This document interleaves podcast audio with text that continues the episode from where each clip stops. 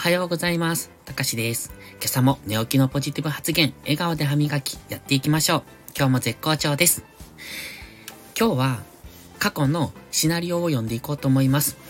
今朝もすごく寒いです。えっ、と、起きた時は部屋の温度が6度もう少し下だったのかなエアコンつけてから見たのでちょっとわかんないですけれども、ただ、今日は道はまだ凍っていなかったので、ちょっと寒さはマシなのかなと思いつつ、それでもすごく寒くて朝から震えてますが、今も、えっと、丸くなりながら、丸くなりながら、服をいっぱい着込んで丸くなりながら喋ってます。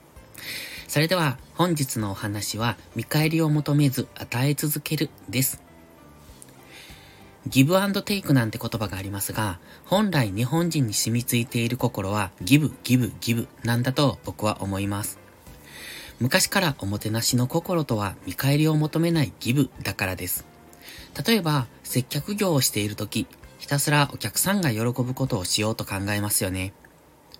これは接客業をしたことがある人ならわかる感覚だと思いますが、お客さんの喜ぶ顔って嬉しいですよね。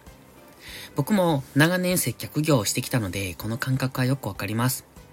これは給料云々でも売上云々でもないんです。もちろんそれは最終的には売上や給料アップのテイクとなって返ってきます。でも、そんなことを考えてするおもてなしは本当のおもてなしじゃないでしょうね。ただただ相手の喜ぶ顔が見たいと思ってやっているわけです。つまりは、相手の幸せを願って無償で行動を起こしているんですよね。これがギブ、ギブ、ギブです。でも、現代では見返りを考えて与える人が増えてきた気がします。変に賢くなってしまったというのでしょうか。変な計算をし、自分が有利になる方法を考えてしまうことが多くなった気がします。それって本当に幸せへの道なんでしょうか？僕は違うと思います。良い行いをするときは見返りを求めないものです。良い行いをするから良い行いが巡り巡って帰ってくるんです。自分のことしか考えない人が幸せそうに見えますか？そういう人の周りには幸せオーラを感じますか？きっと違うと思います。だから与え続けることを不満に思わない。ひたすら与え続けましょう。それが結果的に自分を幸せにする近道です。という内容のシナリオでした。いかがでしたでしょうか？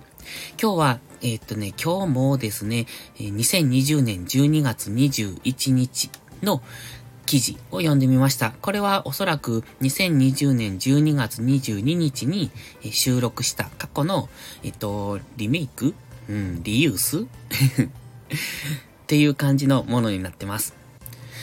やはり見返りを求めるんじゃなくて、自分からどんどん与えていった結果、それが巡り巡って自分に返ってくる。これは、えっ、と、ペイフォワードという、そういう言い方もするんですけれども、映画でもあったのご存知ですか？僕は結構好きなんです。このペイフォワードっていう映画。で、自分の親切が結局は巡り巡ってくるっていうものなので、まずは与えるっていうところから始めてみるのがいいんじゃないかなって思ってます。それでは今朝の配信はこの辺で。では、いいことから始めよう。今日も元気よくいってらっしゃい。